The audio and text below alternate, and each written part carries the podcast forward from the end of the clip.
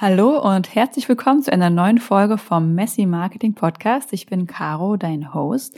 Und heute reden wir mal über drei Gründe, warum Launches heute nicht mehr so gut funktionieren wie noch vor ein, zwei Jahren.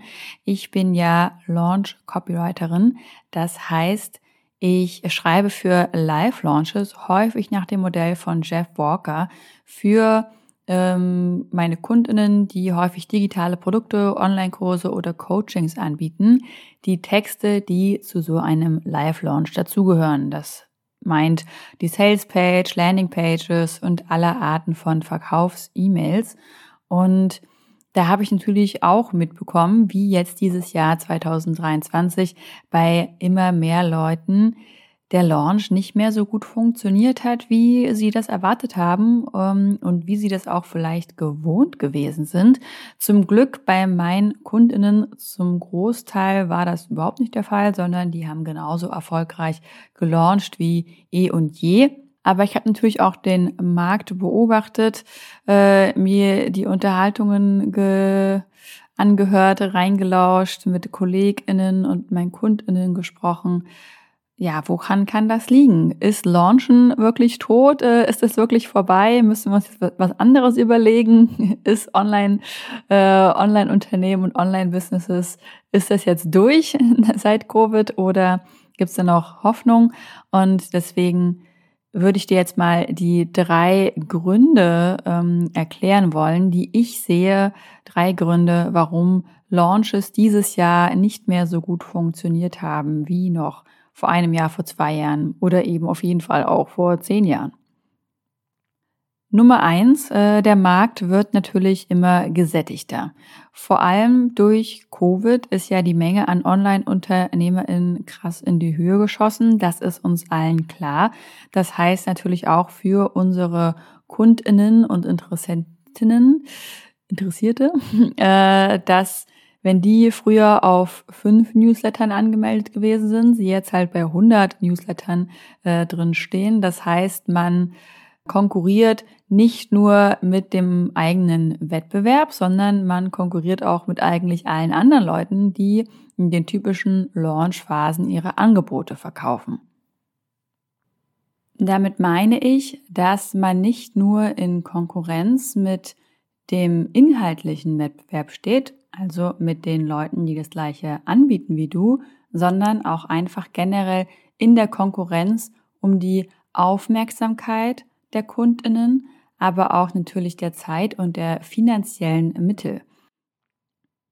Die typischen Launch-Zeiträume sind im Frühling und im Herbst, einfach weil sich das so ein bisschen etabliert hat, dass im Sommer Sommerpause ist, viele Menschen in den Ferien sind, man nicht zuverlässig wirklich alle Leute erreicht, weil vielleicht sind dann eben die Leute genau in der Zeit, wo du launchst jetzt im Urlaub, das möchte man vermeiden. Also möchte man halt nicht gerade zur Sommerurlaubszeit launchen und das gleiche gilt auch für Weihnachten, für die Weihnachtszeit. Auch da besteht eine große Chance, dass die Leute im Winterurlaub sind. Ähm, es gibt die Weihnachtsferien, es gibt die Winterferien und Deswegen haben sich einfach diese Zeiträume von Frühling und Herbst so etabliert. Das heißt aber für unsere Kundinnen natürlich auch, dass die in dieser Zeit eigentlich quasi Black Friday immer zum Frühling und immer zum Herbst erleben. Ne, wie jetzt auch Black Friday nicht mehr nur noch an einem Wochenende ist, sondern eigentlich gefühlt durch den kompletten November geht. So bekommen die Leute in diesen Launch-Zeiträumen, und das ist im Frühling jetzt halt so zwischen, ich sag mal, März bis April, maximal früher Mai noch und dann im Herbst ab September, sobald die Sommerferien vorbei sind, September, Oktober.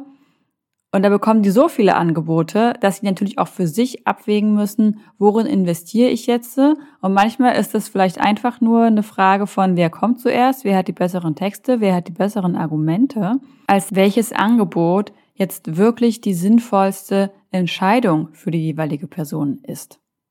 Das heißt natürlich auch, dass die Leute inzwischen mit viel mehr Online-Kursen zugebombt werden, weil es auch einfach viel mehr Online-Kurse im Angebot gibt. Also wenn es halt vorher eine Person gab, die dir Instagram-Marketing erklärt hat, gibt's halt jetzt 50. Mal so als Zahl aus dem Ärmel geschossen. Ähm, und da haben sich halt auch während der Pandemie schon wirklich einige Leute die Finger verbrannt. Das heißt, sie haben entweder, so wie ich zum Beispiel, 1000 Kurse gekauft und davon aber so ungefähr ein Prozent wirklich zu Ende geschaut und alle anderen mal irgendwie angeguckt, äh, mal angefangen, dann festgestellt, ist vielleicht doch nicht das Richtige für mich oder hm, brauche ich jetzt gerade nicht oder dann habe ich ja doch keine Zeit gehabt.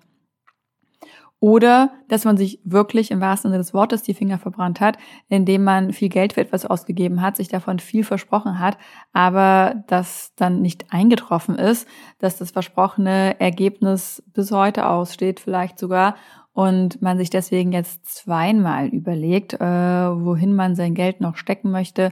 Also diese Marktsättigung ist schon ein Thema, ähm, was wir nicht wegignorieren können und was einfach gegeben ist und mit dem wir jetzt so umgehen müssen. Denn natürlich, unsere Welt wird immer digitaler, das müssen wir uns jetzt hier nichts vormachen. Da geht es jetzt nicht mehr zurück, dass äh, auch wenn wir jetzt anfangen, alle zu meditieren, alle noch im Moment zu sein, äh, werden wir trotzdem ähm, das Internet, das werden wir jetzt nicht mehr löschen, da wird jetzt keiner mehr auf den Mausknopf drücken. Und mit AI geht's eigentlich immer nur noch weiter, mehr in Richtung Internet und digitales Vernetztsein. Dementsprechend wird einfach jetzt diese ganze Blase an Online-Unternehmen immer mehr wachsen und damit müssen wir jetzt einfach lernen, umzugehen.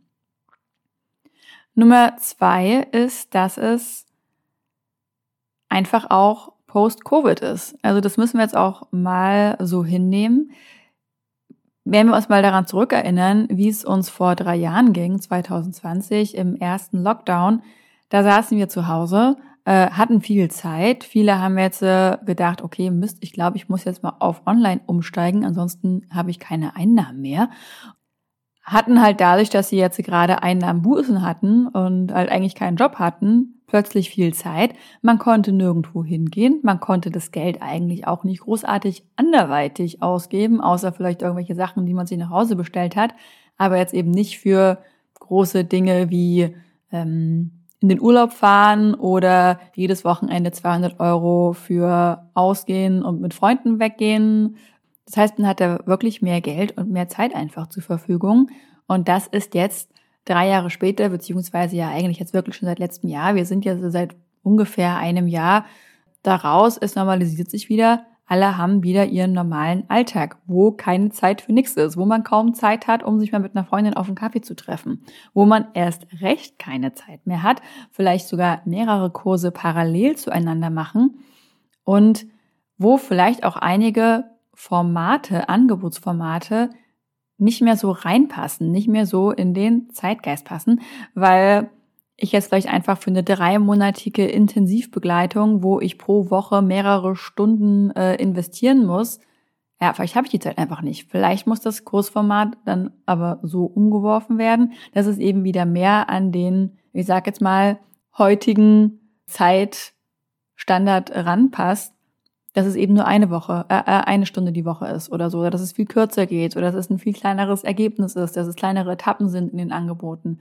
Da muss man einfach schauen, ähm, was passt wirklich zu meinen Kundinnen, passt noch das, was ich vielleicht sogar während der Corona-Zeit ausgearbeitet habe, das Format, oder muss ich das jetzt äh, daran anpassen?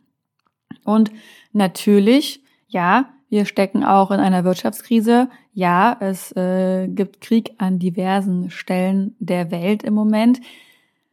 Das ist so ein bisschen so ein Argument. Ich würde es nicht, ich möchte es ungerne komplett rauszählen, weil es definitiv für ein unsichereres so Empfinden macht und so ein unsicheres, okay, wo möchte ich gerne hin, was ist mir jetzt wirklich wichtig und das Portemonnaie nicht so locker sitzen lässt.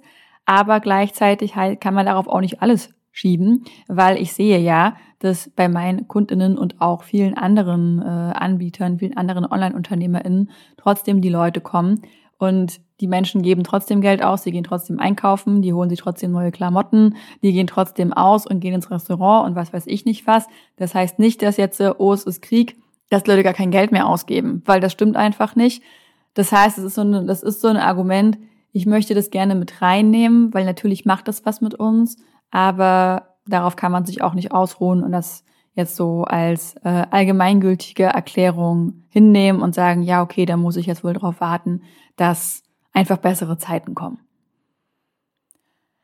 Der dritte, der dritte Grund, den ich sehe, ist auch, dass gerade im B2B-Bereich, also alles, was so, ich sag mal, Formate sind, die Leuten Online-Business erklären, ähm, also die Leuten erklären, wie sie ihre Selbstständigkeit machen, da haben die Leute inzwischen auch einfach verstanden und durchblickt, wie so ein Launch funktioniert.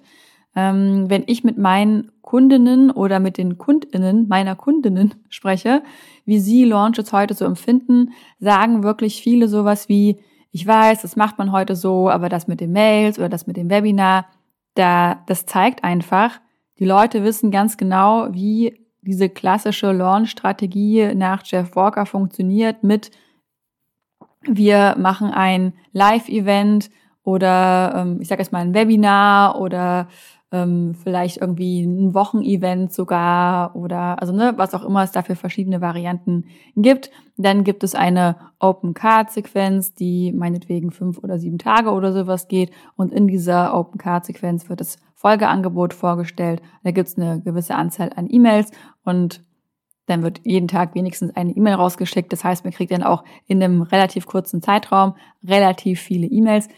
Was natürlich jetzt nochmal doller wird durch dieses, durch diese Sammlung, die wir ganz am Anfang besprochen haben. Wenn jetzt alle gleichzeitig launchen, heißt das, dass ich auch in einem relativ kleinen Zeitrahmen, ich sag jetzt mal im Herbst, wirklich so unglaublich viele E-Mails bekomme, die alle irgendwas an mich launchen, wo dann wirklich jeden Tag, also ne, wenn halt gerade vier Leute in der gleichen Woche launchen, kriege ich halt von vier Leuten täglich E-Mails. Das heißt, dass auch einfach dieser Umfang an Launch-E-Mails nicht nur von einer Person ähm, als sehr viel wahrgenommen wird, sondern einfach generell. Und das ähm, ja, zeigt sich natürlich auch und äh, wirkt sich aus.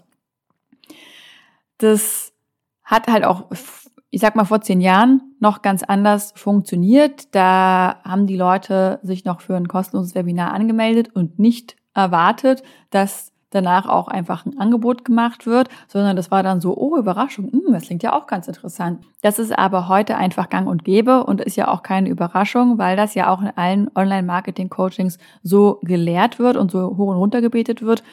Ähm, und das ist jetzt die Frage, müssen wir uns vielleicht was Neues überlegen oder das mal ein bisschen umstellen oder wie können wir damit weiterarbeiten?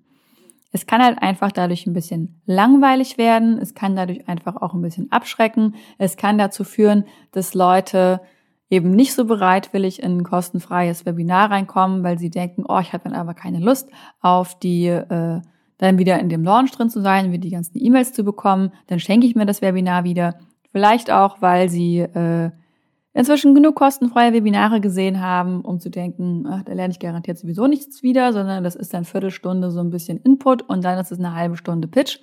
Äh, dazu habe ich ja auch schon mal eine Folge aufgenommen. Wir müssen über Webinare sprechen. Wenn du da nochmal reinhören möchtest, wie können wir Webinare besser machen, dann kann ich dir die Folge sehr empfehlen. Genau, auf jeden Fall ähm, sind halt die Newsletter-AbonnentInnen dementsprechend nicht mehr überrascht, wenn na, wenn dann quasi ein angeblich gratis Webinar kommt, dann wissen ganz genau, ah, okay, dann kommt dann, dann die Open Card Phase und dann kommt dann das Angebot. Ähm, das muss nicht zwingend schlecht sein. Das kann kaufbereite Leute hellhörig machen, dass die denken, oh cool, endlich geht die Launchphase wieder los. Ich wollte schon beim letzten Mal kaufen, ähm, da hat es nicht gepasst. Ich freue mich jetzt, dass es jetzt so, so weit ist. Aber es kann halt auch zu einer gewissen Ermüdung führen, dass man einfach denkt, oh nee, gerade keinen Bock wenn dann noch schlechtes Copywriting dazu kommt ähm, oder halt nach wie vor mit so unglaubwürdigen Versprechungen um sich geworfen wird, dann lockt das einfach niemand mehr hinter dem Ofen vor, sondern schreckt diese schon eher gesättigte und vielleicht auch gelangweilte Zielgruppe ab. Was ich an dieser Stelle aber nochmal dazu sagen möchte, das gilt wirklich mehr für B2B-Kunden nicht so sehr für B2C-Kunden. Da ist noch nicht so schlimm, weil sich diese Menschen häufig nicht in ganz so viele Newsletter eintragen. Ähm, nicht so sehr in diesem ganzen Online-Marketing so drinstecken, um das vielleicht auch so auf dem Schirm zu haben. Also ich habe ganz, ganz viele KundInnen, die meinetwegen an Mamas äh, Sachen verkaufen und die immer noch das allererste Mal in einem 0-Euro-Webinar drin sitzen und dann ganz erstaunt sind, dass am Ende gepitcht wird. Also im B2C-Bereich kann das alles durchaus noch super funktionieren. Aber beim B2B-Bereich, ja, da müssen wir uns vielleicht langsam mal was Neues überlegen. So, und was ist ja jetzt die Lösung? Äh, heute habe ich ausnahmsweise mal ähm, keine Lösung einfach aufgelistet, was man sich da so, wie man da so rangehen kann. Natürlich ist mein Ansatz immer eher so ein Weitermachen, ausprobieren, menschlich sein, zuhören, darauf eingehen. Aber ich habe mir was ganz anderes überlegt und zwar ähm, veranstalte ich meine allererste Summit, die in meinen Augen wahrscheinlich beste Summit, an der du jeweils teilnehmen wirst, gerade wenn dich das Thema Launches, Live-Launches interessiert. Und zwar frage ich da, ich unterhalte mich mit anderen Copywriterinnen, mit äh, Online-Marketern, Launch-Managerinnen, was die in ihren letzten Launches gemacht haben, damit ihr Launch trotzdem weiterhin erfolgreich bleibt, auch wenn diese ganzen Gründe, die wir gerade besprochen haben, äh, quasi so dem ein bisschen entgegenwirken. Und wir haben uns da über Sprachnachrichten ausgetauscht und da lasse ich dich reinhören. Das wird eine total schön angenehme Summit, wo es nicht darum geht, äh, mit irgendwie oberflächlichem Gratisinhalt Leute mit in irgendwelche Follow-up-Angebote reinzulocken, wo, sondern wo mein Ziel wirklich ist, dass wir, ich nenne es jetzt mal eine erwachsene Unterhaltung, einfach schon ein bisschen gereiftere Unterhaltung, mal darüber führen können, hey, wie können wir Launches besser machen? Wie können wir das so gestalten, dass es auch 2024 noch geht? Wo müssen wir vielleicht umdenken? Und auch einfach mit ganz, ganz vielen von meinen Favorite People zusammenzukommen hier im Internet. Und ja, das, äh, wenn du da Bock drauf hast, wenn du da reinhören möchtest, dann äh, schau mal in die Show Notes. Da habe ich dir den Link zur Anmeldung verlinkt. Habe ich den Link verlinkt. Ha. Und ja, dann freue ich mich, wenn du dabei bist und natürlich auch ähm, bei unseren tollen Speakerinnen dann im Nachhinein vorbeischaust. So, ich wünsche dir jetzt einen schönen Tag. Ich entlasse dich jetzt in den Tag oder in den Abend, je nachdem, wann du die Folge hörst. Ich freue mich, wenn du nächste Woche wieder mit dabei bist. Natürlich äh, kannst du mir gerne auch jederzeit eine freundliche Bewertung äh, hinterlassen oder den Podcast bei dem Podcast-Anbieter deiner Wahl abonnieren. Darüber freue ich mich immer. Und ansonsten hören wir uns nächste Woche wieder. Bis dann, mach's gut.